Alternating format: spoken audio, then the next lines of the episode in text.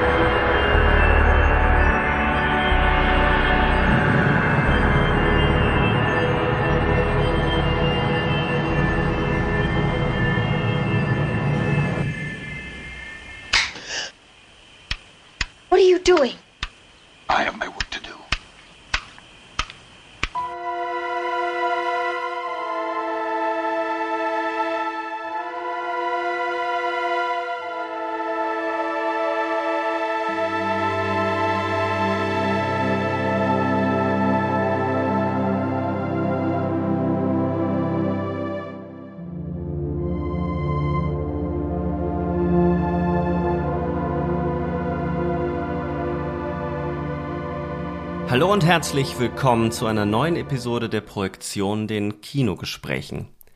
Virtuell verbunden sitzt Markus gerade in seinem Arbeitszimmer vor seiner imposanten Filmsammlung. Hallo Markus, liebe Grüße nach Mainz. Hallo Sebastian. Mit Carrie hat er eine der besten Stephen King-Verfilmungen abgeliefert. Mit Dress to Kill ist er tief in die Gewalt des Begehrens hinabgetaucht und in Mission Impossible hat er den klassischen Suspense mit adrenalingeladener Action vermählt. Die Rede ist von Brian De Palma, dessen Werk so umfangreich und komplex ist, dass wir uns einen Gast in die Sendung eingeladen haben. Einen Gast, der Brian De Palma förmlich atmet. So wollte ich schon immer mal jemanden einführen. Ich begrüße den Filmwissenschaftler Andreas Rauscher, der seit diesem Monat, wenn ich es richtig gelesen habe, beim Institut für Medienkulturwissenschaft der Albert-Ludwigs-Universität Freiburg, äh, der dort unterrichtet. Jetzt habe ich den Satz verblödelt. Sorry. Hallo Andreas. Hallo. Schön, dass du unserer Einladung gefolgt bist. Ich hoffe, du hast deine Gehirnhälften gesplittet, wie Brian De Palma den Screen splittet. Wir sollten uns, bevor wir einsteigen in äh, das Thema, erst noch mal kurz äh, das Thema zurechtlegen. Und das machen wir folgendermaßen. Das Werk ist so umfangreich von Brian De Palma und so verwinkelt, dass wir es unmöglich äh, in seiner Gesamtheit abdecken können. Deswegen haben wir uns zwei Themenfelder ausgesucht. Und insofern wird es auch zwei Episoden geben. Der Titel der ersten Episode wird sein Hitchcock, Suspense und Wiederholungen. Das wird diese Episode sein. Und in der nächsten Folge werden wir sprechen über die perverse Form und den Blick bei Brian De Palma. Fangen wir also an mit Hitchcock, Suspense und Wiederholungen und äh, mit einem ersten Themenkomplex, nämlich das Verhältnis von Brian De Palma zu seinen Zeitgenossen, zu seinen Regiekollegen und dass er, obwohl man es manchmal gar nicht auf den ersten Blick so wahrnimmt oder auf dem Schirm hat, eigentlich zum New Hollywood gehört. Markus, du bist ähm, filmhistorisch viel, viel besser geschult als ich. Kannst du mir da mal auf die Sprünge helfen, auch ein bisschen, wie du das Verhältnis zwischen De Palma und seinen Zeitgenossen siehst? Äh, das ist in dem Fall äh, durchaus tricky zu bewerten, denn ähm, das New Hollywood ist ja streng genommen äh, Los Angeles basiert. Hollywood ist ja in Los Angeles und sind die Filmstudios dort an der Westküste. Und ähm, typische New Hollywood-Regisseure wären in dieser Logik äh, Francis Ford Coppola, Steven Spielberg und George Lucas. Hm. Aber es gab natürlich äh, Zeitgenossen, die, und äh, ich würde gerne Zeitgenossinnen sagen, aber das ist ja tragischerweise äh, im New Hollywood nicht der Fall. Da haben wir nur ganz selten, äh, also der Film Wanda zum Beispiel hat eine weibliche Regisseurin, aber wir haben da wirklich einen Boys Club. Und Teil dieses Boys Club sind eben auch Leute aus New York gewesen. Und New York ist mit Martin Scorsese, Brian De Palma, äh, und Woody Allen interessanterweise äh, vertreten. Und das ist im Grunde so die ausgelagerte Ostküstenvariante des New Hollywoods damals. Ähm, man muss jetzt sagen, Leute wie äh, Scorsese haben ja streng genommen nicht so viele Hollywood-Filme gemacht. Also New York, New York ist ja eher ein ungewöhnlicher Scorsese-Film und den kann man wirklich als ein New Hollywood-Film auch bezeichnen, während Filme wie äh, Taxi Driver oder Mean Streets wirklich New York Independent-Produktionen sind, die dann vermarktet wurden im Kontext des New Hollywood. Und genauso ist es bei Brande Palmer. Er ist äh, jemand, der äh, quasi universitär, filmhochschulisch äh, ausgebildet ist. Er gehört zu dieser ersten Generation der äh, Leute, die von äh, Filmhochschulen kamen und äh, quasi auch europäisches Autorenkino ähm, äh, quasi ja studiert hatten. Und äh, deswegen in seine ersten Einflüsse natürlich äh, zum Beispiel Godard ne? und die Nouvelle Vague. Und das ist auch etwas, was für seine frühen Filme absolut prägend war. Er ist also durchaus äh, ein, ein Sonderling äh, zu Beginn im Vergleich zu seinen Kollegen von der Westküste, würde ich sagen. Und am nächsten ist er vielleicht äh, Scorsese und äh, Paul Schrader, mit dem er ja auch hm. zusammen dann Obsession gemacht hat, der das Drehbuch geschrieben hat und der ja das Drehbuch für Taxi Driver, bevor er dann selbst äh, Regisseur wurde, geschrieben hat. Und ähm, das sind im Grunde, ist es so ein Komplex, so ein Spannungsfeld, in dem sich Brian De Palma bewegt. Was er aber gemeinsam hat, und damit komme ich jetzt zum Ende dieser, dieses Aspekts, ist, dass er es geschafft hat, genau wie Scorsese, äh, wie, wie Steven Spielberg oder äh, George Lucas, äh, aus diesem unabhängigen Film äh, produzieren in zeitweise in den Hollywood Mainstream einzudringen. Und äh, das schaffte er dann in den 70er Jahren äh, eigentlich auch zur Endphase des New Hollywoods. Und äh, deswegen gehört er schon dazu, aber wie gesagt, es ist ein bisschen komplizierter. Es gibt ja das tolle Zitat von ihm in der Doku, wo er sagt, ähm, solch eine Truppe wie uns, und damit meinte er eben New Hollywood, ja. wird es nicht mehr geben, weil diese Leute, also er meinte eben Coppola, sich selbst, Spielberg, die haben es geschafft, ähm, unabhängige Ideen radikale Filme, freie Filme im Hollywood-System zu etablieren. Und danach haben, nach dieser Generation haben wieder die Leute in den Anzügen übernommen. Was mich nochmal interessieren würde, ob sich in diesem Verhältnis, wie du es beschreibst, ähm, schon diese Außenseiterposition, die man, die De Palma ja irgendwie nicht los wird, vielleicht in, interpretiere ich das rückblickend auch nur mit hinein. Aber er scheint doch von Anfang an nicht so wirklich warm zu werden mit dem Hollywood-System. Oder, Andreas, wie siehst du das? Ich glaube, bei De Palma ist vor allem das Erstaunliche, dass er einige erfolgreiche Blockbuster in Hollywood realisiert hat.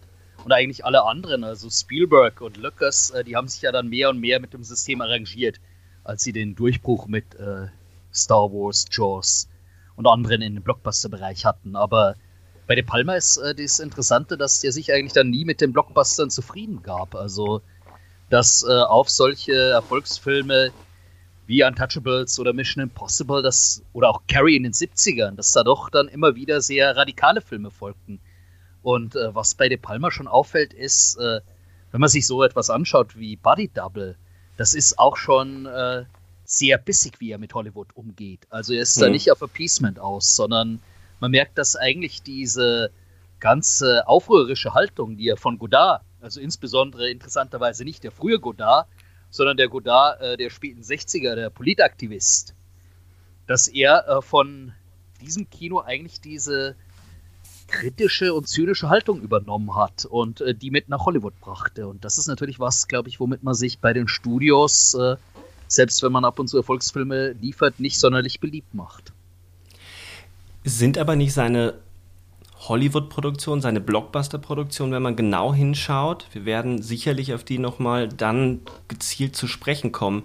Aber wenn wir uns Untouchables vor Augen führen oder auch Mission Impossible, die sind doch schon, die haben so viel Widerspenstiges in sich selber. Es gibt immer wieder diese Momente, wo die Filme aufbrechen, also Untouchables, wo der Gangsterplot abgestellt wo der Film den Gangsterplot abstreift und zu einem Hitchcock oder fast schon ein Giallo wird. Also die Szene, wo Jean Connery ermordet wird.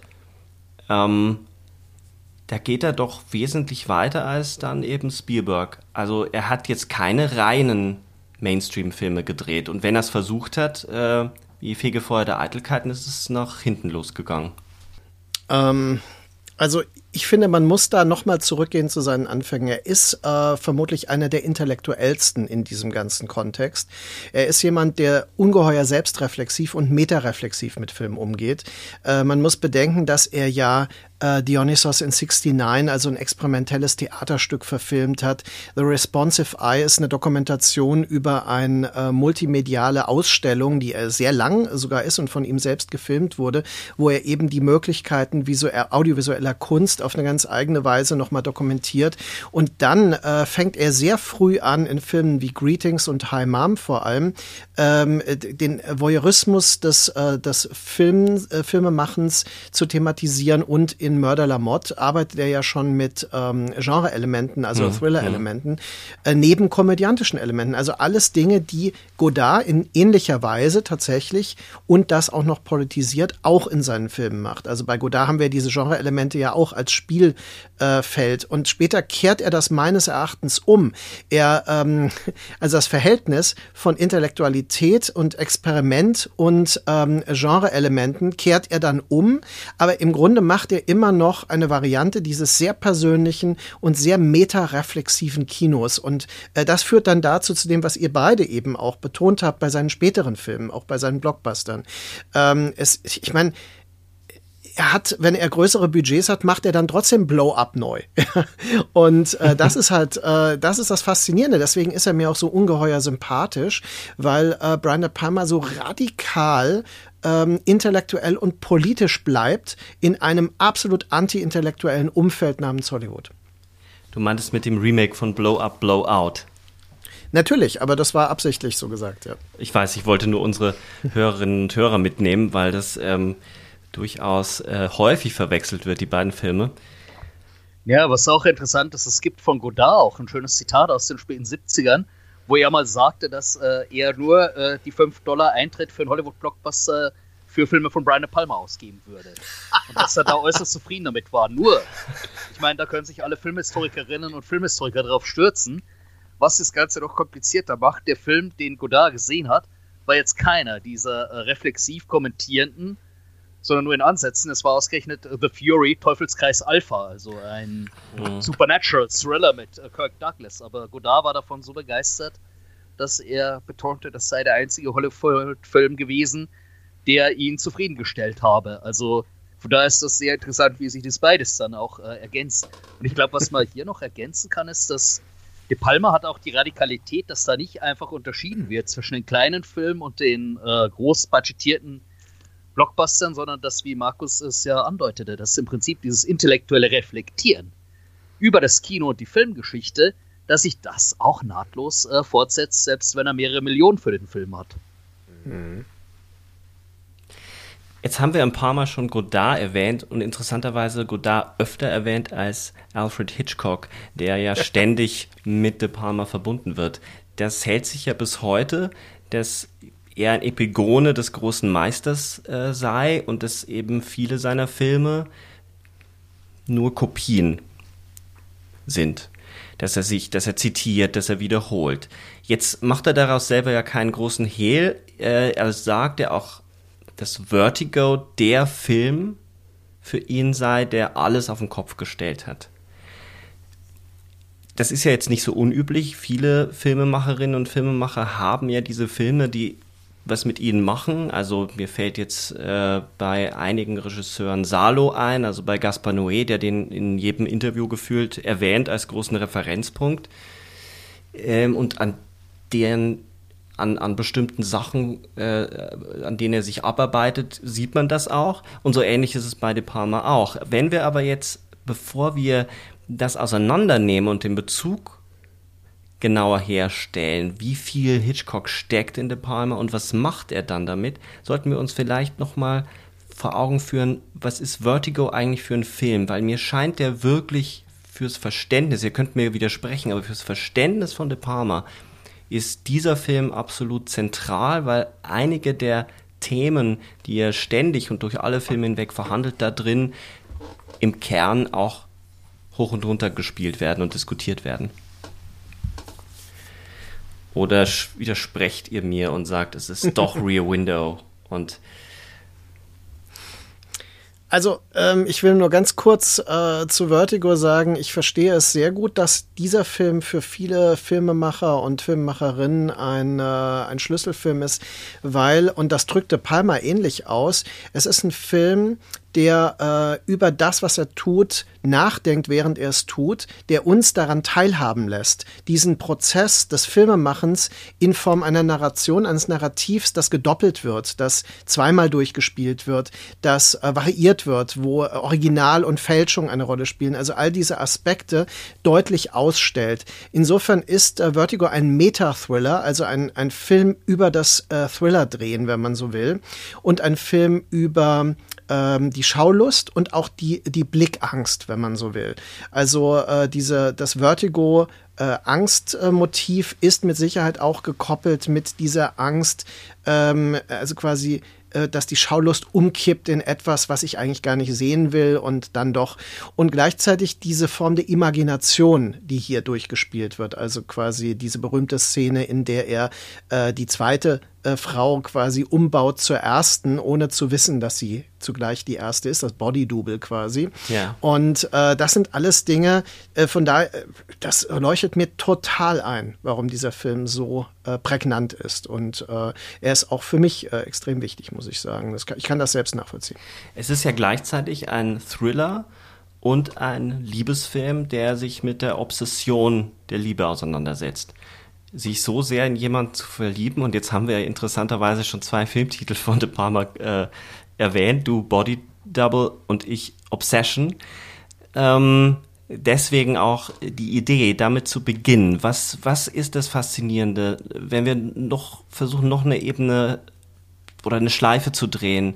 Markus hat schon vieles erwähnt von der Faszination, auch des Verschieben des Originals. Also es geht ja darum, dass äh, ein Polizist, gespielt von Stewart, ähm, in einen Mordkomplott hineingezogen wird, äh, er als Zeuge äh, missbraucht wird äh, und ihm wird vorgegaukelt, dass eine Frau eben die Ehefrau des Auftraggebers sei und sie wird eigentlich nur benutzt, um ihn an den Ort des Geschehens, an den Tatort zu locken, wo er dann Zeuge des vermeintlichen Todes dieser Frau wird. In Wirklichkeit wird die echte Ehefrau ermordet. Das hört sich schon verflucht kompliziert an, das zusammenzufassen. So kompliziert ist das im Film aber überhaupt nicht.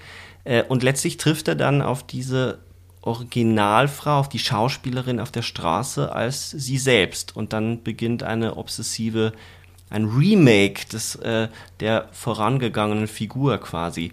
Was ist das Faszinierende an dieser Struktur des, des Umbauens, des Fantastischen, des Fetischs, die äh, Hitchcock hier aufzieht, Andreas? Ja, ich denke, dass äh, dabei wirklich auch faszinierend ist, dass ja immer auch schon so ein gewisser Inszenierungsaspekt dabei ist. Also wie ihr schon erwähnt habt, dieses Remodeling, nachdem Kim Novak äh, nach und nach äh, wieder in äh, die äh, Rolle der ursprünglichen, eigentlich nur als Projektion dargestellten Person gedrängt wird, das ist äh, ein Punkt, äh, der hier schon filmphilosophisch genutzt wird. Und ähm, es gibt ja dabei die ersten inszenatorischen Einfälle, also äh, etwa, wenn er sie dazu gezwungen hat, wieder die alte Rolle anzunehmen, hat man so ein grünes, schimmerndes Licht, das ins Zimmer hineinfällt. Und mhm. das erinnert natürlich an übernatürliche Elemente. Nur das Raffinierte ist, dass es im Unterschied zu manchen späteren Giallo-Varianten eben nichts Übernatürliches in Vertigo gibt, sondern dass so ein grünes Neonlicht sieht man später unterhalb äh, des Hotelzimmers platziert ist. Und ich meine, das ist schon eine Akribie und äh, eine äh, irrsinnig durchdachte Mise en scène in Bezug auf die Logik des Plots und auf die Thematik, dass dies eigentlich so eine Detailversessenheit, äh, die gleichzeitig in sich absolut logisch und stimmig ist, repräsentiert, wie wir sie später bei De Palma finden. Und ich glaube, zu dem Vorwurf, den du erwähnt hattest, äh, Sebastian, dass äh, De Palma sich immer anhören musste, dass er Hitchcock nur nachzeichnet, das äh, geht insofern an der Sache auch vorbei, weil man darf eigentlich auch nicht vergessen, dass Hitchcock selbst von Vertigo ja gar nicht so begeistert war. Also ich meine, heute ist zwar Vertigo laut äh, der Liste der wichtigsten Filme aller Zeiten, die Sight and Sound alle paar Jahre äh, veröffentlicht äh, auf Nummer 1, aber das war damals nicht äh, wirklich der Fall. Der Film war gar nicht so erfolgreich. Also im nee. Interviewbuch mit Truffaut distanziert sich Hitchcock sogar noch von Vertigo und sagt, äh, nein, das Publikum hat den Film nicht gemocht und damit war der nicht so gut und Kim Novak war zu animalisch. da denkt man sich, na Moment, also und De Palma ist dagegen jemand, der sozusagen dann den zugespielten Ball aufgreift und das filmphilosophisch weiterdenkt. Also es wird zwar hier fast wie die Spiralbewegung, die Vertigo ab dem Vorspann so prägt, es wird zwar sozusagen die Downward Spiral aufgegriffen, aber die wird nicht einfach nachgezeichnet, sondern äh, man kommt bei einem neuen Punkt und bei einer neuen Erkenntnis an. Also ich finde auch, dass das Verhältnis äh, zwischen Vertigo und Rare Window, den äh, Sebastian, den du auch schon erwähnt hattest, äh, dass das auch bemerkenswert ist. Es ist ja beides mal James Stewart, es ist beides mal ein manisch-obsessiver Charakter und es ist ein äh, Mensch, der ein Voyeurist, äh, voyeuristisch äh, ausgerichteter äh, Mann. Ähm, und äh, im Grunde sind das beides prototypische Beispiele, an denen man auch die Male-Gaze-Theorie äh, sehr gut äh, analysieren kann, äh, die ja äh, auf das klassische Hollywood auch ursprünglich äh, angelegt war von Laura Mulvey. Und da äh, würde ich sagen, also sowohl die Fensterblicke aus Rare Window als auch diese äh, wunderschöne Museumssequenz in äh, Vertigo, wo er ähm, die Frau vor dem Bild äh, quasi sieht. Äh, Carlotta, ja, ist ja die Frau auf dem Bild und mit diesem Strauß und äh, diesem, ähm, äh, diesem Wirbel im Haar, auf der, dass sich äh, die Kamera dann fixiert und auch äh, unser Blick natürlich gelenkt wird, weil Hitchcock ist ja ein ebenso wie Brian De Palma sehr autoritärer Filmemacher, der uns sehr genau diktiert, mhm. was wir wie wahrzunehmen haben. Und äh, das ist natürlich etwas, was ähm, ja, also unheimlich erhellend ist und auch inspirierend als eine Basis, auf der bereits die Godard-inspirierten Filme von der Palma äh, so, so einen kleinen Seitenblick werfen. Also äh, man würde, man wäre ja versucht zu sagen, die ersten vier, fünf Filme von De Palma sind eigentlich äh, seine Godard-Filme und mit Sisters beginnt dann sein Hitchcock-Werk. Ja. Aber das ist nicht ganz so. Also es gibt wirklich diese Hitchcock-Anspielungen, äh, wenn auch nur kleinteilig, in seinen frühen Filmen und Mörder à la Mord ist natürlich auch diese Duschmord-Variante. Ähm, äh, also da haben wir einen klaren Psychobezug. Und ähm, auch die, die sehr schamlose Schaulust, also das, das äh, Betrachten des weiblichen Körpers, vor allem, ist ja etwas, was Brian De Palma einfach weitertreiben kann, was er auch schamlos weitertreibt ja, in seinen Filmen. Also wenn wir an den Anfang von Dress to Kill denken, der die Hauptdarstellerin als Bodydouble übrigens ja äh, äh, nackt unter der Dusche masturbieren äh, äh, beobachtet. Das sind alles Dinge, die, ähm, die Hitchcock nicht machen konnte. Aber wenn wir eben äh, glauben, es gibt ja Aussagen von Hitchcock ähm, zu Frenzy, wo er tatsächlich sagte, naja, ich konnte jetzt zeigen, wie die nackte Frau durch durchs Zimmer läuft, also habe ich es gemacht. Und ähm, das zeigt auch, dass Hitchcock nicht ähm, verschämt war und deswegen so viele ähm, zurückhaltende Strategien entwickelt hat, sondern dass es einfach Zensur war, die in Hollywood herrschte. Da habe ich jetzt zwei äh, Gedanken dazu. Einmal würde ich nochmal gerne auf diese Museumsszene eingehen, weil ich sie für zentral halte bei Vertigo. Genau für den Themenkomplex, den du schon angesprochen hast, dass Hitchcock eigentlich zeigt, wie ein Thriller gebaut wird oder wie die Illusion entsteht.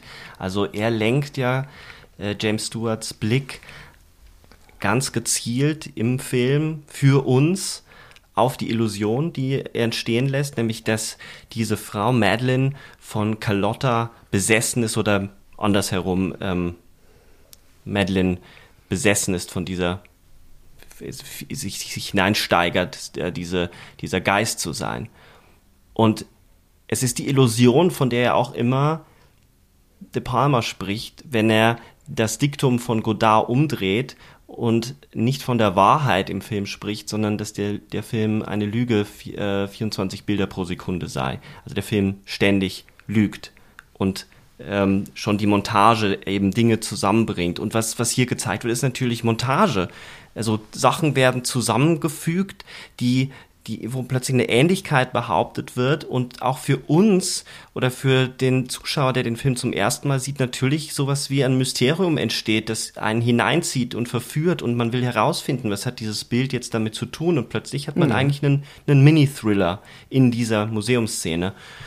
Das äh, äh, finde ich faszinierend und ich glaube, dass es das ist, was De Palma ständig dann umtreibt, genau das immer wieder durchzuspielen, dieses Spiel, wie Blicke gelenkt werden, das zum einen und ich glaube, diese seltsame Verstocktheit, die Vertigo ja hat. Also es geht ja eigentlich ständig die ganze Zeit um Sex in diesem Film, um, um, um einen Mann, der Voyeur ist, der diese Frau unbedingt besitzen will, der sie auch noch umbaut, der so eine Body Transformation durchführt mit ihr, der aber es auch irgendwie nicht ausleben kann. Also er ist schon auch so eine Art impotente Figur, alleine durch seine, äh, seine ähm, Höhenangst. All diese Dinge tauchen ja auch bei Rear Window wieder auf, der, das gebrochene Bein von, von Stewart. Es sind so Klassiker der Hitchcock-Rezeption jetzt, die man da durchspielen könnte. Aber das Spannende ist ja, dass der Film das ja selber, glaube ich, auch auf die Schippe nimmt.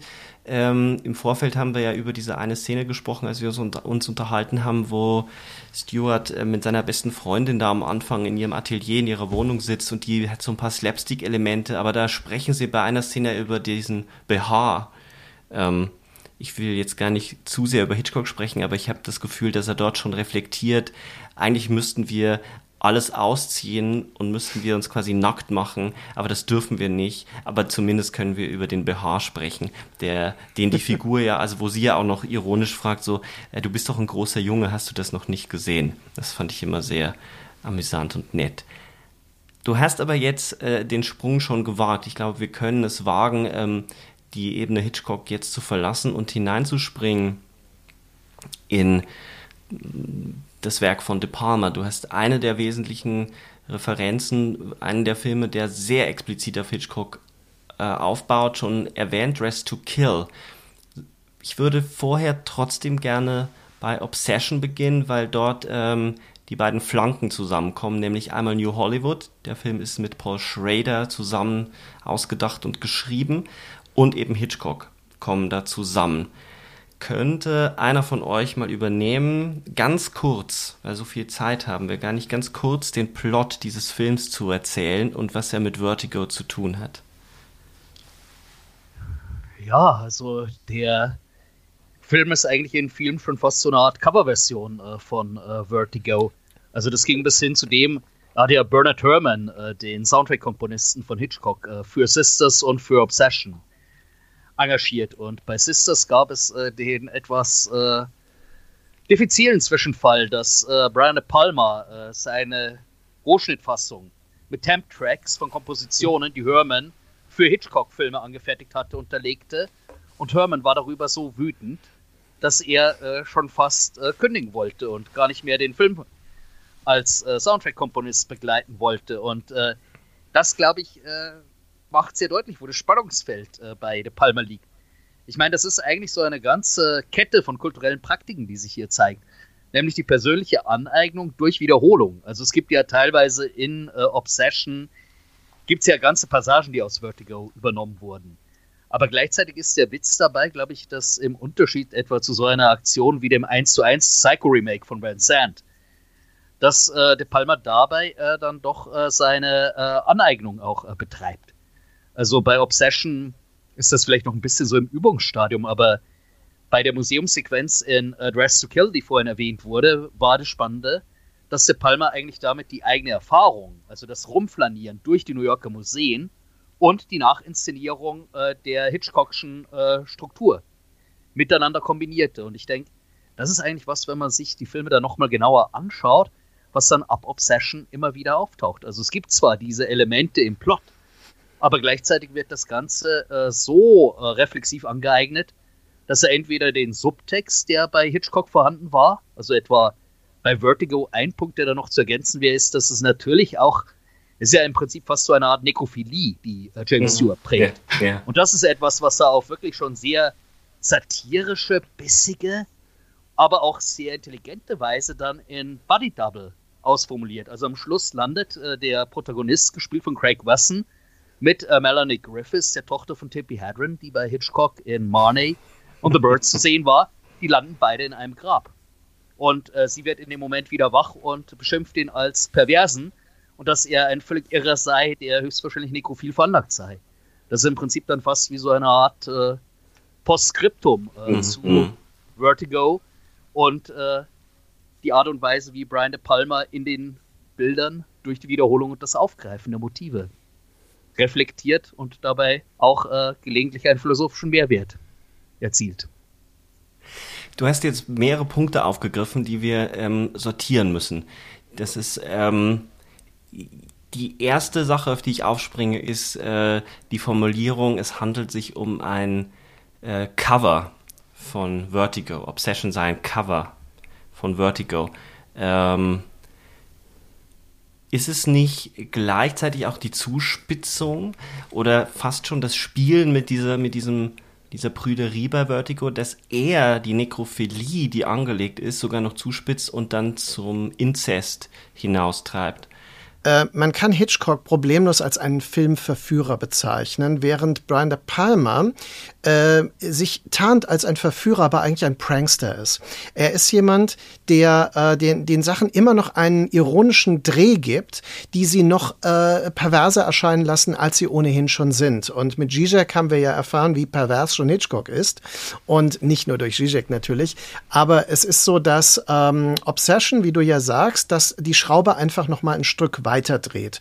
Und äh, das Ganze reduziert auf eine, ähm, ein scheinbares ähm, ja, Moralspiel, das darum geht, dass ein äh, Mann seine Frau quasi ähm, verliert, indem er äh, sie entführt, sie wird entführt und er äh, täuscht die Verführer gewissermaßen und äh, dadurch wird sie aber getötet und äh, dann begegnet er einer anderen Frau äh, später wieder, die ihr, ihr, bis aufs Haar gleicht, wie in Vertigo, verliebt sich in sie, hat mit ihr eine, beginnt mit ihr eine Art Beziehung und äh, dann kommt natürlich raus, dass sie die Tochter ist, die ihn austesten möchte, die seine Schuld im Grunde austesten möchte, weil sie wird dann auch wieder entführt und so weiter. John Lithgow ist dann ähm, so quasi so der, der prototypische Villain aus den Brian De Palma Filmen, der hier auftritt und der immer und immer wieder in seinen Filmen, bis also Rising Kane ist natürlich so sein, sein äh, Cheffilm quasi, der ganz von ihm getragen wird oder halb von ihm getragen wird, um ganz genau zu sein.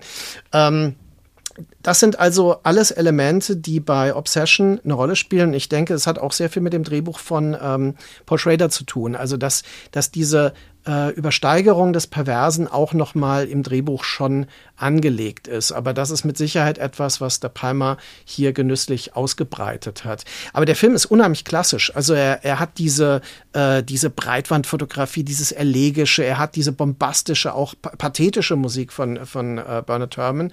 Und ähm, er, er legt etwas an, was du, Sebastian, in unserem Vorgespräch auch so immer so als kitschig ein bisschen bezeichnet mhm. hast. Also eine, und da würde ich aber sagen, aber Kitsch im Sinne von Hermann Brochs Definition, die Übererfüllung des zu Erwartenden.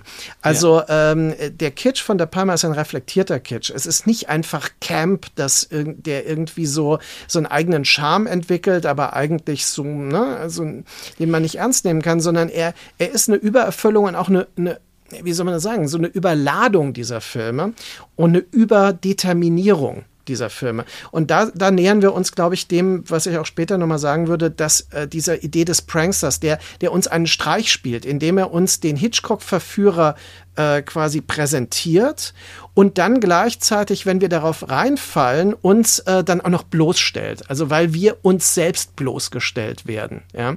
Äh, dass wir, äh, ja, natürlich genießen wir das, was hier geschieht. Und natürlich ist das, was hier geschieht, die Inzestgeschichte dann und so weiter, ähm, total durchschaubar letztendlich. Aber eben auch durchschaubar in Bezug auf uns selbst. Es reflektiert uns auf uns zurück als Zuschauer weil er uns damit konfrontiert, dass wir es eigentlich die ganze Zeit auch wollen. Also mhm. das Interessante an Suspense-Filmen ist ja, dass man äh, wie der Splitscreen bei ihm, äh, der zwei Stränge immer voneinander trennt und äh, gerade bei Sisters ja einerseits äh, das Opfer zeigt und andererseits ähm, die Täter oder beziehungsweise die Ermittlerin und diese Journalistin, die, die dann äh, zur Wohnung hochgeht und die, die Täter und man, man ja mit beiden mitfühlt. Man will einerseits, dass der Täter gefangen wird und man will es gleichzeitig nicht, weil dann nämlich der Moment der Suspense enden würde. Und ich glaube, das reflektiert er äh, sehr klug und das reflektiert Obsession ohne diese sehr expliziten ähm, Meta-Form-Elemente, die er dann in vielen seiner anderen Filme hat. Das Spannende an Obsession und was ich als Kitsch bezeichnet habe, ist ja diese Übererfüllung des Hitchcockschen Moments. Also der Film sieht so aus wie Hitchcock. In, in der gerade der Anfang, diese ganze diese Partyszene, wo sie irgendwie ihren Hochzeitstag feiern, wie die Lichter äh, scheinen und schimmern. Das ist alles so ein bisschen weich gezeichnet. Das imitiert schon diese fünf, also diese, diese 50er Jahre Bildsprache. Und das wirkt dann extrem kitschig, aber eben nicht in einem negativen Sinne, sondern er, er verführt uns dort und, und gibt uns schon alle Hinweise. Was ich aber zudem interessant finde, sind diese Metareflexionen von ähm, Vertigo, die er einbaut. Es gibt nämlich zwei sehr, sehr spannende Gespräche zwischen äh, der Frau, die sich später als seine Tochter herausstellt, und dem, dem Mann, dem Vater, dem Liebenden, dem Voyeur. In der Kirche gibt es einmal das Gespräch, dass sie ihm diese Geschichte von Dante erzählt, der immer in eine Kirche gegangen ist, um eine junge Frau anzustarren. Äh, aber um nicht äh, enttarnt zu werden als starrer oder als perverser, diffamiert zu werden, setzt er in den Blick oder zwischen ihn, Dante, zwischen ihn und dem Objekt der Begierde eine ältere Frau und blickt quasi durch ein drittes Element hindurch. Das legitimiert den Blick und nur so ist der Blick möglich. Und das reflektiert ja die Struktur in Vertigo und die, die Struktur in Obsession, dass es eben immer ein, immer schon ein drittes Element gibt.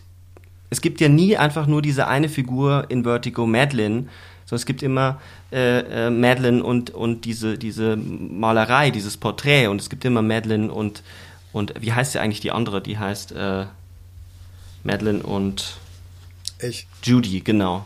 Also es ist immer schon verdoppelt und so, so ist es ja bei Obsession auch. Und dann gibt es dieses Gespräch über dieses Gemälde, das unter dem, das sie restauriert und in, bei einem Wasserschaden ja äh, festgestellt wurde, dass unter dem Original etwas mhm. liegt, was scheinbar noch originaler ist oder eine Anfangsskizze ist. Das Problem und das Dilemma ist jetzt nur, sobald man das ähm, jetzige Original loslesen, loslösen würde, würde man eventuell auf eine minderwertige Kopie oder auf einen minderwertigen Anfang stoßen und würde das Original zerstören. Also diese Idee, was ist eigentlich das Original und was ist, wenn ich die Wahrheit entdecke, was ich dann zerstöre, wie am Ende von Vertigo, wo die Wahrheit ja die Liebesbeziehung verunmöglicht und zerstört, sodass sich Judy Madeline ja auslöschen muss. Dazu würde ich ganz gerne äh, verweisen auf einen anderen Film, der äh, wenig vorher ähm, gedreht wurde, nämlich äh, Nicholas Rogues Film Wenn die Gonnen Trauer tragen, Don't Look Now, der eine sehr ähnliche Szene hat, wo ähm, Donald Sutherland ja auch einen Kirchenrestaurator spielt, der dann ähm, auch sagt, ja, hier zerfällt alles und das ist alles nicht echt und ähm, diese Dinge nichts ist, was es scheint. Das ist ja das äh, Motto des Films. Und ähm, der spielt in Venedig äh, und auch ähm, Obsession hat ja Teile, die in Italien Italien spielen.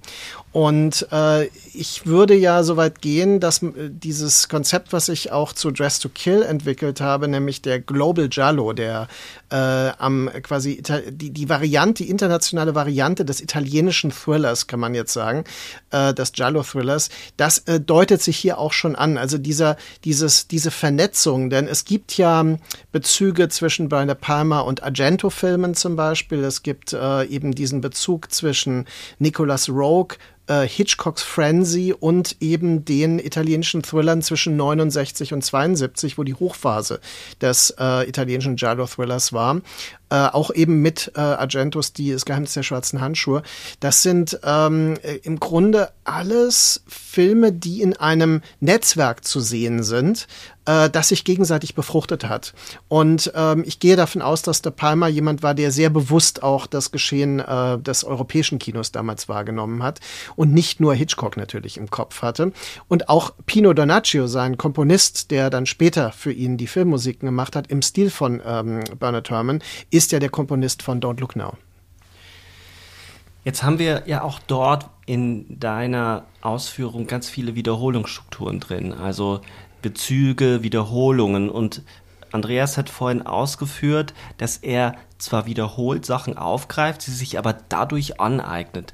Das mhm. ist ja eine super spannende Gedankenfigur. Kannst du das noch mal ein bisschen genauer ausführen, wie du das meinst und verstehst und wie er sich an einem Beispiel jetzt mal etwas aneignet, wo du denkst, man sieht das Original, man sieht den Bezug, aber er geht darüber hinaus.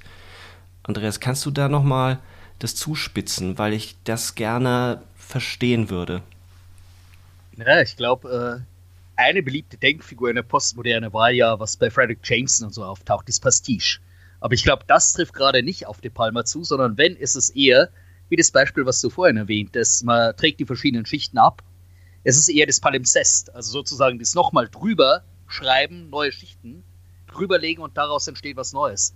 Das Interessante ist, das ist, glaube ich, sogar ein roter Faden, der das ganze Övre durchzieht. Weil es geht bis hin zu Femme Fatale, wo wir gerade äh, die Musik hatten. Ausnahmsweise mal nicht äh, Pino Donaggio, sondern ich glaube, Sakamoto ist es bei äh, Femme Fatale. Mhm, ja. Da gibt es ein Titelthema, äh, dies eine Art Coverversion wieder des Boleros ist, ja. das aber Bolerish heißt. Und äh, ich hatte mal einen Vortrag über die Soundtracks bei der Palma gehalten auf einer Filmmusik-Fachtagung äh, und äh, die erste Frage, die dann kam, äh, oh, warum setzt er denn sowas Stereotypes wie äh, den Bolero ein zu Beginn von Femme Fatale? Aber genau das ist die Idee davon weil er zitiert dann teilweise sich selbst noch äh, mit einer Einbruchsequenz aus Mission Impossible. Das ist jetzt gerade nicht so wichtig, aber das ist eigentlich die Struktur, die sich von diesen Hitchcock-Anleihen, von den kritischen äh, Ideen, die er von Godard übernommen hat, durch das ganze Övre durchzieht. Also wir sollen auch dabei nicht vergessen, dass bei Dress to Kill die Duschszene zweimal als Traumsequenz vorkommt. Also das ist sozusagen das kollektive Unterbewusste, das anscheinend durch Hitchcock und die äh, Suspense äh, gefüttert ist. Sodass sich eben dann nicht der Duschmord wiederholt, sondern der Mord in Dress to Kill passiert in einem Fahrstuhl, was dann eine neue Variante ist, die De Palma schafft. Und äh, in ähm, Body Double kommt sogar, das glaube ich, bringt diese Art der Aneignung äh, noch am stärksten auf den Punkt, wo vielleicht Obsession dann doch auch stärker von Schrader geprägt ist. Dann bei Body Double, was Astreiner De Palma ist, es gibt die Anordnung des Voyeurismus aus Rear Window. Bloß der Witz hm. dabei ist, was dann, wo mir sehr gut gefällt, der Begriff des Pranksters, den Markus erwähnte, wo sich das wirklich zur Trickster-Konstellation entwickelt. Dieses Fernglas ist bereits äh, positioniert worden, damit der Protagonist in die Falle, die ihm gestellt wurde, hineintappt, denn er soll zum Zeugen werden, er soll als Spanner in Verruf äh, gebracht werden und beobachtet eine Szene, von der er denkt, dass er äh, hier einen voyeuristischen Blick drauf hätte. Und in Wirklichkeit ist das alles eine Inszenierung, die für ihn arrangiert wurde mit einer Pornodarstellerin, nur damit er als äh, Zeuge in dieser Position verharrt und äh, dann eine falsche Aussage, von der er zuerst denkt, dass es die richtige sei, zu einer sehr perfiden Mordintrige liefert. Und das, glaube ich, wäre das Typische, wie De Palma mit diesen Elementen arbeitet. Oder was auch äh, dabei, denke ich, wichtig ist, dass es auch immer neben diesen Traumebenen gibt es immer wieder Film-in-Film-Elemente. Also was eigentlich sehr stark von Godard informiert ist. So äh, sehen wir immer wieder äh, auch äh, Sequenzen, zum Beispiel zu Beginn von Blowout gibt es äh, eine Passage, die die Anfangssequenz von John Carpenter's Halloween mitsamt der Steadicam nochmal nachinszeniert. Allerdings das versetzt in einen eher mittelmäßigen Exploitation-Film. Das sind alles Elemente, die das äh, Filmgeschehen kommentieren oder in Buddy Double kommen Szenen vor, in denen die Pornoindustrie vorkommt und der ganze Diskurs rum wirkt wie eine Verballhornung des typischen Hollywood-Diskurses. Und das, denke ich, sind diese Elemente, wie er durch Wiederholung sich äh, diese Ideen aneignet. Wobei mich dabei auch mal interessieren würde, Markus erwähnte den Global Giallo, wie schätzt ihr denn das ein, dass De Palma eigentlich zum Giallo steht? Also ist das etwas, was er tatsächlich auch richtig ernst nimmt und würdigt? Oder ich werde manchmal so das Gefühl nicht los, dass er im Unterschied zu Argento und anderen, die da mit äh, Leidenschaft dabei sind, das Ganze auch ein bisschen sarkastisch aus der Distanz betrachtet. Also äh, ich schätze es so ein, dass er das äh, genau so, wie, äh, wie du das andeutest, äh, dass er das mit einem gewissen ironischen Lächeln äh, dann äh, quittiert. Ähm, er bezieht sich ja schon recht explizit auf solche Stilismen. Er bezieht sich, ja, auf Halloween von John Carpenter, aber nicht als ein Fan von Halloween, sondern als jemand, äh, der äh, das auch quasi bloßstellt und ausstellt. Und ähm, es gibt ja so ein gewisse, ähm, ja, also so, so äh, unklares Verhältnis zwischen ihm und ähm, Argento. Also da manche Leute ähm, reden darüber, ich weiß nicht, was davon verbürgt ist, aber dass sie sich nicht so ganz grün sind, das glaube ich nämlich, weil Argento ist ja so jemand, der mit so einem heiligen visionären Ernst eigentlich lange Zeit diese Filme äh, inszeniert hat.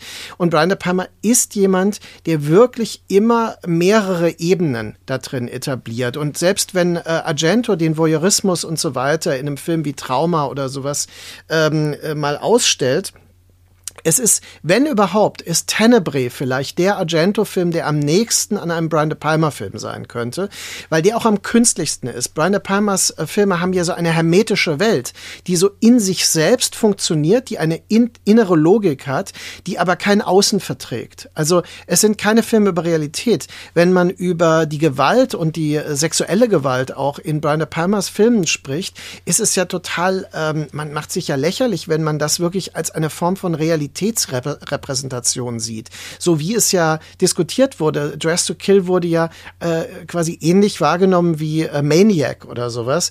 Äh, und äh, bei Dress to Kill muss man wirklich sagen, das ist ja eine Überkodierung dieser ganzen Szenen. Äh, und bei Body Double ist das noch extremer, wenn er dann diesen riesigen Bohrer dann nimmt. Ich meine, das ist ja eine komödiantische Szene fast, ja. Und also sagen wir zumindest eine makabre komödiantische Szene. Und ähm, deswegen würde ich genau das sagen. Also äh, der, der Giallo hat andere Stärken ähm, als das, was ich bei äh, Brian De Palma als Global Giallo bezeichnen würde, weil das bereits eine gebrochene Variation, ein Remix, wenn du so willst, äh, Andreas mag ja diese Begrifflichkeiten aus der Musik auch, ähm, äh, darstellt, äh, der äh, diese Mechanismen bereits äh, durchdacht und quasi fast schon verworfen hat. Ja? Und daraus einfach was Eigenes und Neues macht. Die Idee der Aneignung finde ich total wichtig. Aneignung ist ja eine Art ähm, Cultural Appropriation, wenn man so will. Und es ist ja ein Konzept, das heute so äh, in der ähm, Wokeness-Diskussion so äh, sehr kritisch gesehen wird. Aber Cultural Appropriation ist eine Kulturtechnik, die vor allem im populärkulturellen Kontext und in populären Medien wie dem Film essentiell ist. Und äh, das ist etwas, was bei äh, Brian De Palma total reflektiert, aber immer auch mit einem Augenzwinkern auftritt. Deswegen die Idee des Pranksters auch. Denn äh, ich möchte nur erinnern, äh, als was tarnt sich denn der, der Killer in Body Double? Als ein Indianer, als das Klischee eines Indianers. Und ich sage bewusst Indianer und nicht Native American, wie es ja korrekt ist, weil er wirklich dieses Klischee beschwört. Ja? Mhm, ja. Und ähm, das ist nicht unschuldig, aber das ist auch nicht, äh, das ist auch nicht jetzt rassistisch oder sowas, sondern das stellt das direkt aus in dem Moment, wo es das etabliert. Ja, und es ist ja auch noch, um ganz kurz darauf einzugehen, sofort als eine zur Schaustellung erkennbar, dass mit dieser Figur irgendetwas nicht stimmt. Also sie ist ja so schlecht geschminkt, so schlecht maskiert, dass man ahnt, dass das nur eine Rolle ist, die gespielt wird. Ähm, dass das von Anfang an nicht ernst gemeint ist, sondern schon ein zynischer, böser Kommentar auch, wie mit dem Indianer auch natürlich in Western umgegangen wurde. So könnte man es lesen, wobei De Palma ja selber sagt, er hat, äh, er ist auf die Idee gekommen, weil eben äh, diese Native Americans oft in sehr hohen Höhen arbeiten können und er wollte das als Gegenmodell aufbauen zum, äh, ja in dem Film, dem Klaustrophobiker, der Angst hat vor den engen Räumen. Ich würde aber gerne nochmal selber zurück zu dem Verhältnis Brian De Palma und äh, Argento kommen.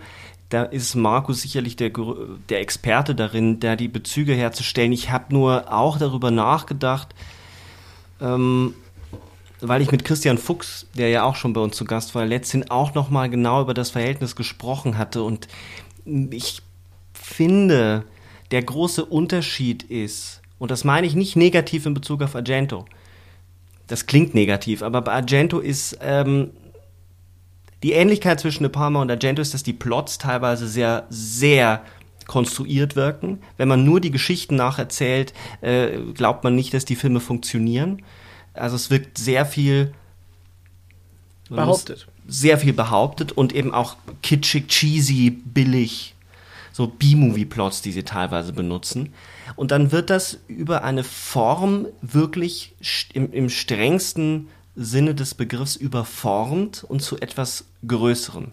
Während aber Argento dann wirklich Style over Substance ist, aber nicht in einem schlechten Sinne, sondern dass er wirklich den Film zu einer visuellen Form gerinnen lässt, die uns attackiert, die uns einwebt. Also gerade bei einem Film, das ist der prototypische Film äh, dafür, Suspiria, aber auch bei Deep Red, äh, bekommt das Ganze ja so eine Haptik, äh, dass man das ist das ist, was Markus ja immer das performative Kino nennt. Und mhm. Argento, äh, Argento sage ich, äh, De Palma setzt da noch eine Ebene drauf. Er benutzt das alles. Auch sein Kino hat performative Elemente, die Farbgebung, ähm, auch der Splitscreen, über den wir sicherlich noch mal genauer dann sprechen müssen, hat gleichzeitig eine performative, aber eben auch eine reflexive Ebene. Also er, er webt in diese performative Ebene immer noch eine Distanz plötzlich ein, die uns zurückwirft und wo er über das Filmemachen selber reflektiert und Metatexte einwebt und ein intellektueller Filmemacher ist, wo ich sagen würde, Argento ist kein intellektueller Filmemacher, er ist ein Filmemacher aus dem Instinkt heraus, aus dem Bauchgefühl heraus. Ähm, genauso spannend, aber eben anders. Und das macht De Palma so interessant, weil er Sachen aufsaugt und samplet, aber in diesem Moment, und ich würde da wirklich gerne nochmal dranbleiben, sich Dinge aneignet. Könnte man es nicht wirklich auch unter diese Form fassen? Nehmen wir diese Szene, die Andreas schon angesprochen hatte. Die äh, in Dress to Kill. Der Film beginnt mit einer Masturbationsszene in der Dusche, die auch natürlich an Psycho anspielt. Gleichzeitig natürlich auch äh, ähm, hat man wieder die Dreiheit, man hat den Ehemann und man hat einen Dritten, einen wirklichen Intruder, einen Eindringling, der, der hinein äh, bricht. Interessanterweise ist dann im nächsten Schnitt wirklich der Mann, der in sie eindringt. Also die haben ja dann wirklich Sex, sehr schlechten und sehr komischen Sex, von dem sie auch spricht. Er hat irgendwie sein schnelles Guten Morgen-Ding abgezogen oder ich weiß die Formulierung nicht ganz genau. Vielleicht weiß es jemand von euch. Der erste Dialog mit dem Psych, mit dem. Äh, das habe ich sofort Psychiater. verdrängt. ja, ist also in dem Kontext auch besser so. Ähm, und dann gibt es die Szene, also der, der, die Mordszene wird aufgeschoben und dann in verschoben. Man hat wieder eine Kabine, aber eben eine Fahrstuhlkabine und die Handhaltung der Frau ist exakt die gleiche wie die Handhaltung der, der äh, in der Duschszene bei Hitchcock. Die exakt gleiche, wenn man die übereinander legt, hält sie die Hand so schützend vors Gesicht und der erste Stich, beziehungsweise hier hat man es ja mit einem Rasiermesser, der erste Schnitt geht in die Hand. Mhm. Was passiert denn beim, beim Sehen so einer Szene? Psycho ist ein Film, der unglaublich ins kollektive Bewusstsein eingegangen ist. Das muss nicht bei jedem aufgehen, aber ich glaube, mit was er spekuliert ist, dass ein Zitat selbst zur Form generiert, das uns das gleichzeitig eine, eine Idee von, ach, wir kennen uns ja aus. Wir bewegen uns hier in einem Film, der funktioniert auf diese und diese Weise. Indem er nämlich zitiert, glaubt wir ja bei Obsession lange Zeit in einem ganz normalen Hitchcock-Film zu sein und auf einmal knallt das Perverse hinein.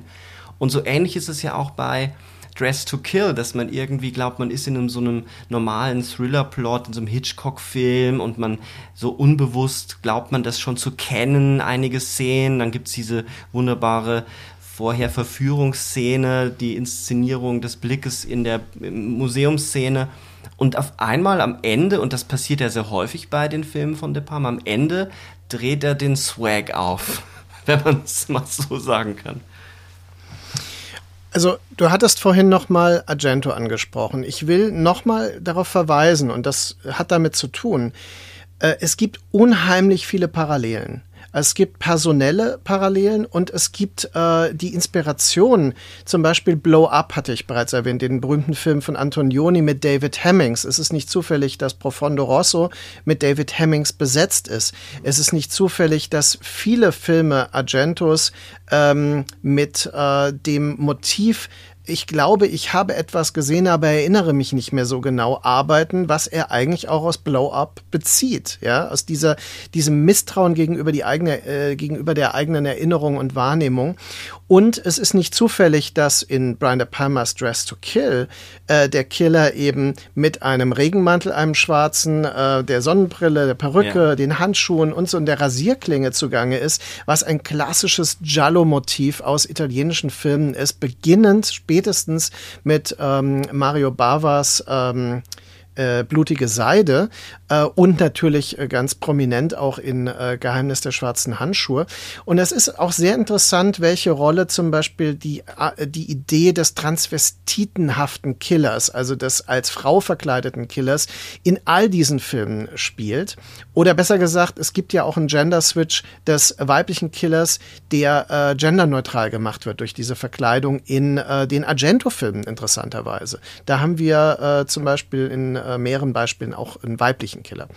Und ähm, das sind alles Bezüge, die eine Gleichheit suggerieren, aber du deutest es bereits an, die in die unterschiedliche Richtung gehen. Also das, was ähm, Argento macht, ist, er nimmt etwas, was bei äh, Antonioni bereits höchst reflexiv überkodiert war und führt das zurück in einen Genre-Kontext. Und der Palmer nimmt etwas aus dem Genre-Kontext, was total eindeutig kodiert war in, äh, in Psycho und macht es mehrdeutig und äh, löst es auf eine Weise auf, die klar macht, er spielt mit uns, er spielt mit unserer Wahrnehmung und äh, mit unseren äh, Erwartungen, mit der Erwartungshaltung, die wir äh, auf ähm, quasi unserer Medien- und Filmerfahrung und Medienkompetenz aufbauen. Und äh, deswegen würde ich sagen, ja, sie haben ähnliche Quellen, sie bedienen sich derselben Leute, derselben Talente und äh, sie, es gibt Ähnlichkeiten, aber sie gehen in eine unterschiedliche Richtung. Und jetzt noch äh, letzter Nachsatz dazu. Äh, Argento hat das später versucht, selbst zu machen mit Filmen wie Sleepless und Giallo, der heißt ja auch noch Giallo. Und in Giallo haben wir eine sehr schlecht gemachte Maske äh, eines äh, gelbsüchtigen Killers, ähm, also mit so einem gelblichen Gesicht, äh, der, der sehr stark an den Killer, äh, die Verkleidung aus Body Double erinnert und ähm, von Adrian Brody auch noch gespielt wird in einer Doppelrolle. Und also ganz äh, irre Bezüge, die aber nie so aufgehen, wie sie bei Brian De Palma aufgehen. Also von daher, ich sehe das ganz genauso. Argento bleibt, das habe ich ja schon mal gesagt, der, der Meister des performativen Terrorkinos in gewisser Weise, äh, das äh, mit allen Sinnen, also cinesexuelle mhm. Sensation erzeugt während aber äh, Brian Palma das eher so äh, vorschiebt als ein Sedukt, eine seduktive Strategie, die uns hineinzieht in den Wirbel seiner, ähm, äh, seiner Ebenen der, äh, der Mehrfachkodierung. Ich glaube, man kann es auch ziemlich gut dran sehen, wenn man bei Argento Filme nimmt wie Suspiria und äh, die Müttertrilogie, dass sie es tatsächlich dann in weitere äh, Dimensionen führt, dass das Übernatürliche hinter dieser Ballettschule lauert.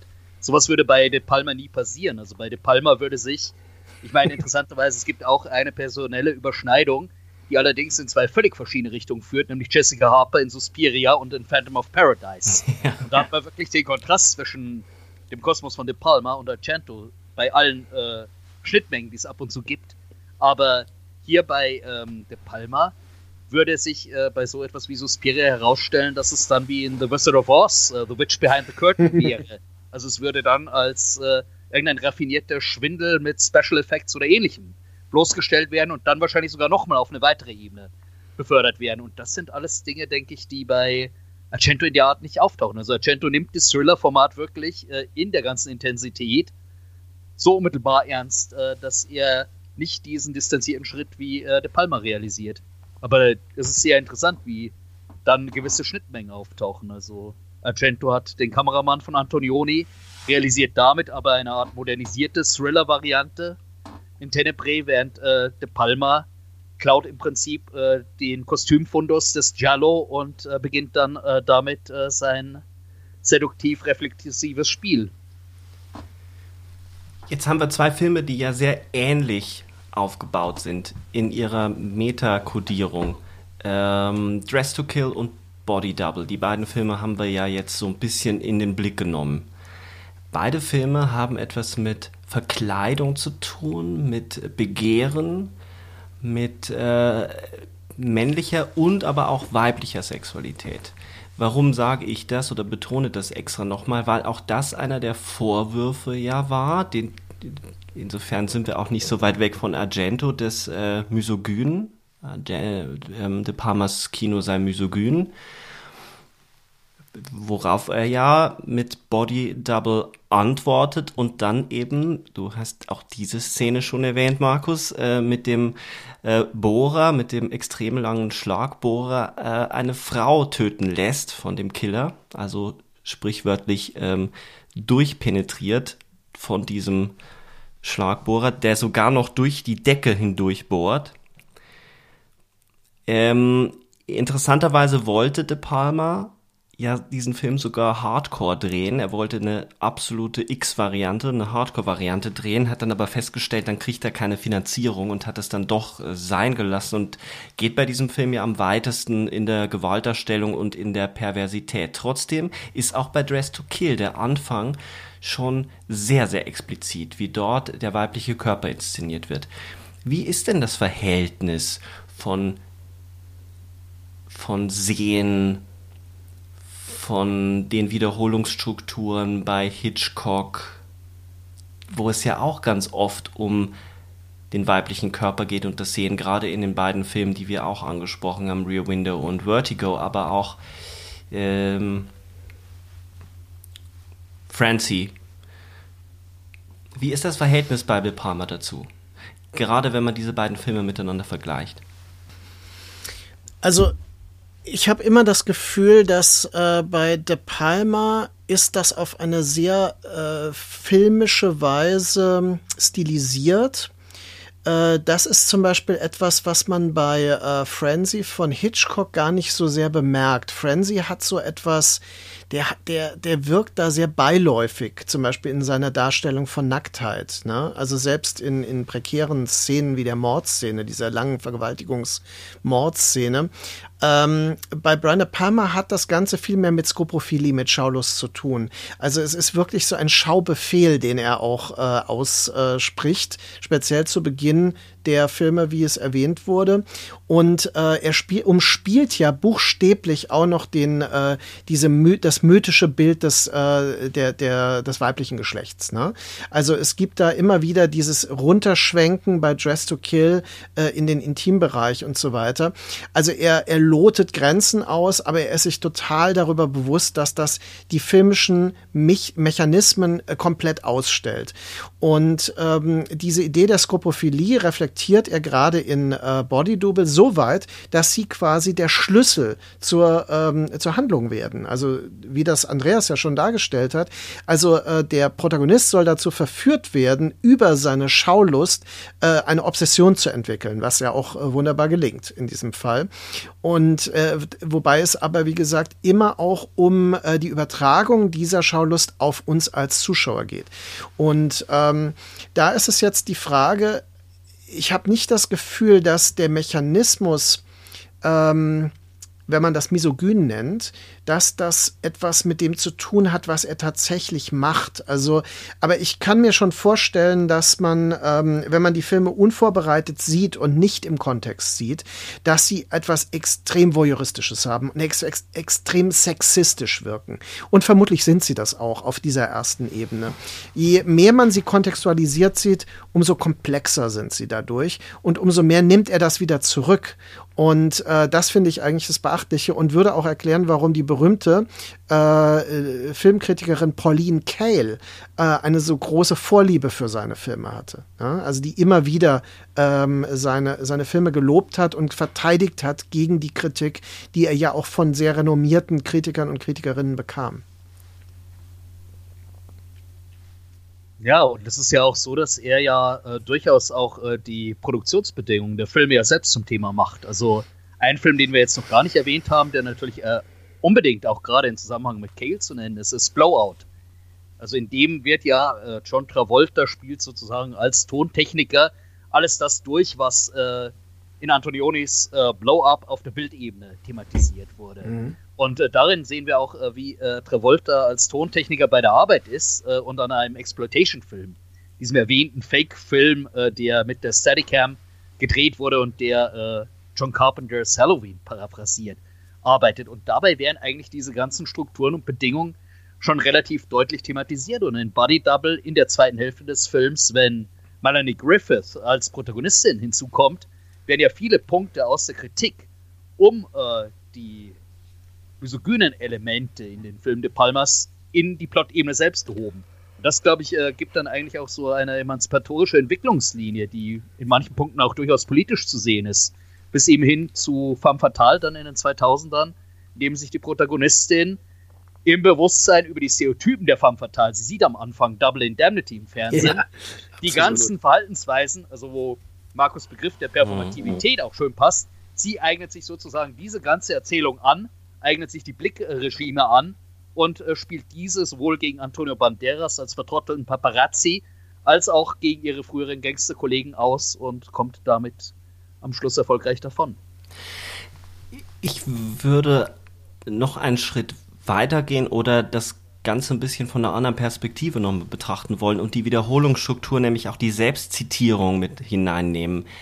Die Duschszene am Anfang von ähm, Dress to Kill hat so einen Weichzeichner drauf, der mich immens erinnert an die erste Szene, die Duschszene in Carrie in der ja auch mit dem männlichen Blick gespielt wird, mit einem voyeuristischen Blick. Es hat so eine David Hamilton Weichzeichner-Erotik am Anfang von Carrie.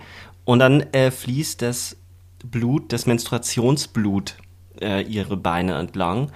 Und das ist ein Moment, wo der Blick sich ja umdreht und wo man sich ertappt fühlt und wo äh, damit gespielt wird, dass äh, es eine seltsame Dialektik gibt des Voyeurismen, äh, des Voyeuristen in Bezug auf das Objekt, das er beobachtet. Wer hat hier wen im Griff und wer lenkt den Blick? Sobald sich nämlich das Objekt der Begierde dessen bewusst ist, dass es angeschaut wird, und das ist ja der Clou bei Body Double, der ja ähm, reflektiert wird, oder dieser Mechanismus, mit dem die Falle gestellt wird, ähm, hat dieses Objekt ja die Macht über den Blick und kann den lenken und kann ihn dorthin lenken, wo sie, er es braucht. Jetzt zitiert De Palma in dieser Szene ja erneut oder ruft das so auf, es hat so eine ähnliche Ästhetik und dann bricht ja dieser Mann von hinten herein, dieser äh, Intruder, der, der Vergewaltiger, wo es ja auch ambivalent bleibt, weil sich das ja ein bisschen wiederholt zu der äh, ähm, dann späteren Sexszene im Taxi und später dann noch in dem Hotelzimmer mit dem äh, Mann, den sie im Museum aufreißt oder der sie ähm, verführt. Ähm, wo das auch ge gewendet wird, wo man sich auch ertappt fühlt, was man da eigentlich beobachtet hat und in eine seltsame Ambivalenz, also es ist nicht mehr eindeutig erotisch kodiert. Und interessanterweise zitiert er am Ende von Body Double sowohl sich selbst in äh, Dress to Kill, in dieser Szene mit dem Vampir, wo es ja dann auch um das Body Double im, im buchstäblichen Sinne geht, wo eben dann eine, eine Nacktszene gedreht werden soll und die Schauspielerin soll ersetzt werden. Und dann schneidet er immer zwischen den Brüsten des Body äh, Doubles und äh, der Schauspielerin hin und her und reflektiert dabei natürlich auch die Frage, was ist denn eigentlich das Original und die Fälschung und wie können wir das unterscheiden und beginnt, dass diese beiden Bilder miteinander ins Verhältnis gesetzt werden. Und er reflektiert eigentlich die ganze Zeit das Sehen und das Sehen seiner eigenen Filme und das Sehen seiner eigenen Filme durch seine eigenen Filme hindurch, was mich unglaublich fasziniert. Und da gebe ich Markus recht, wenn man einen Film unbedarft sieht und das nicht in dem Kontext sieht, der sehr verkopft und sehr komplex ist. Ich finde De Palma nämlich, wenn man wirklich einsteigt, extrem kompliziert.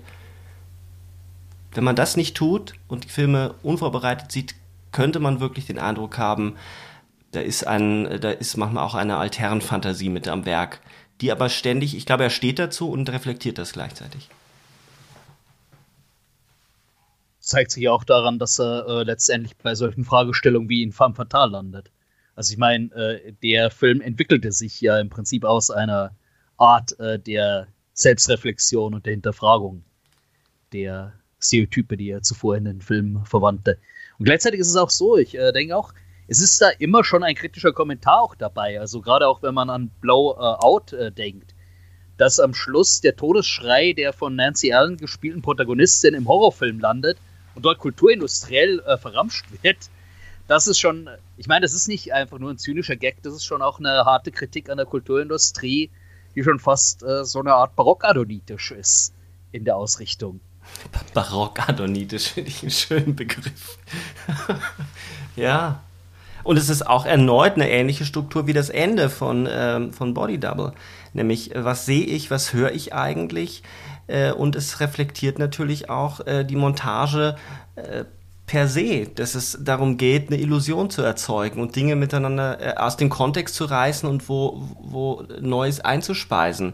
Also er ist wie so ein, er schneidet nicht nur seine eigenen Bilder, sondern er schneidet auch gleichzeitig die popkulturellen Referenzen mit in seine Filme hinein, was ihn dann zu einem emblematischen Filmemacher der Postmoderne macht.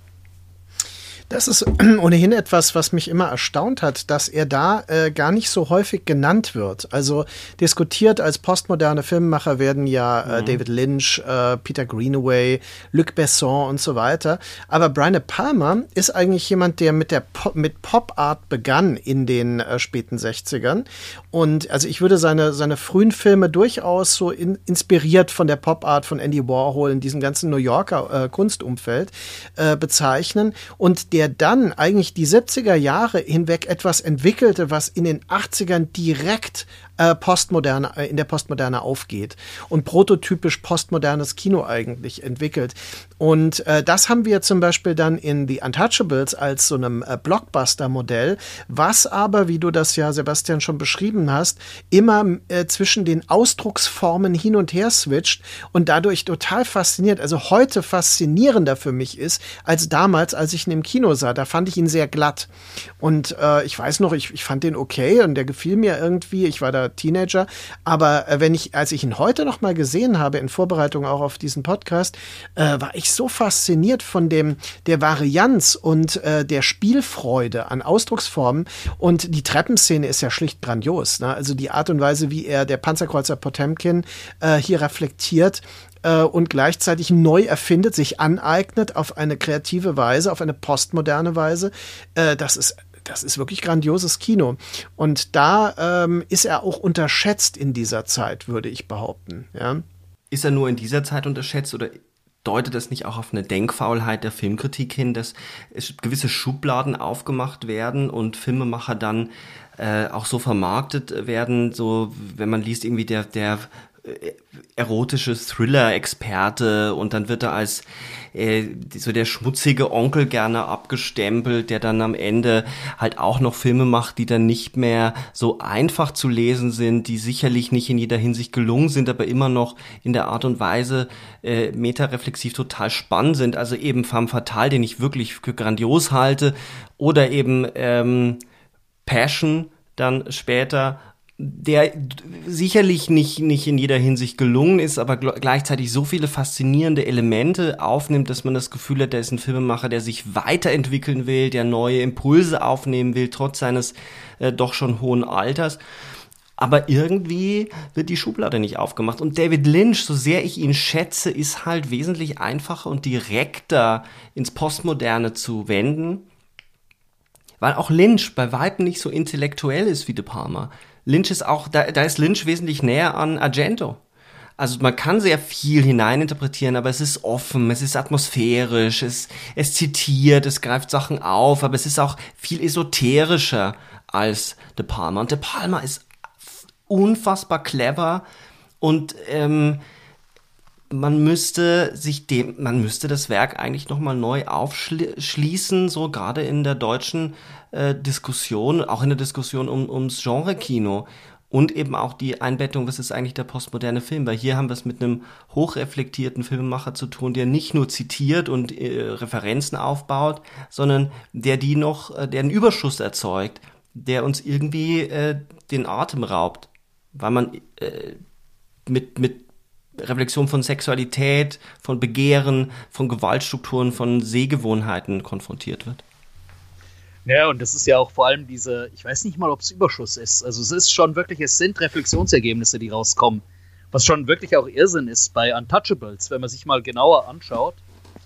was äh, dabei auch äh, teilweise passiert. Also, dass äh, Kevin Costner Selbstjustiz begeht, dass am Anfang äh, De Palma das macht, was Hitchcock im Interview mit Truffaut als absolute No-Go-Regel ausgab, dass er äh, nach äh, seinem frühen Film äh, in, glaube ich, Sabotage ist es, wo äh, der Junge durch den Bombenanschlag ums Leben kommt. dass Hitchcock danach wieder dem Publikum es zumuten wollte, dass ein Kind durch einen Bombenanschlag getötet wird. Womit beginnt Untouchables? Dass ein kleines Mädchen, das äh, in ein Speakeasy geht, äh, die Tasche des Gangsters aufnimmt und die Bombe explodiert. Ja. Und äh, das ist, äh, glaube ich, äh, weil Markus ja vorhin auch erwähnte, dass es erstaunlich ist, dass De Palma in der Postmoderne nicht so häufig diskutiert wurde. Das, glaube ich, war schon bis Buddy Double präsent, aber danach waren die Leute auch ein Stück weit mit dem Film überfordert. Also ich meine, das ging einem ja teilweise selbst so.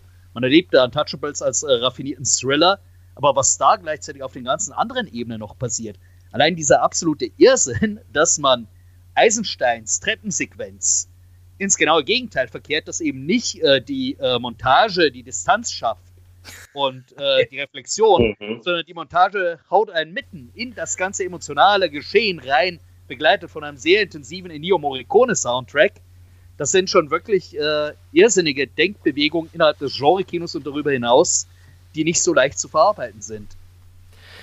Ich würde das gerne als das Schlusswort der ersten Episode über Brian De Palma nehmen, weil ich finde, wir sind bei einem Ergebnis rausgekommen über die Flanke Hitchcock zu, zum postmodernen Kino und zu dem, was Wiederholung ausmacht bei Brian De Palma, ohne aber zu tief auf seine eigenen Methoden einzugehen. Wir haben den Splitscreen zwar angesprochen, aber darüber nochmal tiefer zu reflektieren, wie das Sehen sich umwendet, wie pervers die Filme sind und was das eigentlich bedeutet, dass diese Filme pervers sind, darüber sollten wir in der zweiten Episode sprechen und ich würde mich an dieser Stelle von den Zuhörerinnen und Zuhörern verabschieden und viel Spaß mit der Wiederholung und Alfred Hitchcock wünschen. Vielleicht guckt der eine oder die andere dann doch nochmal Vertigo. Das hoffe ich auch. Tschüss, bis nächstes Mal.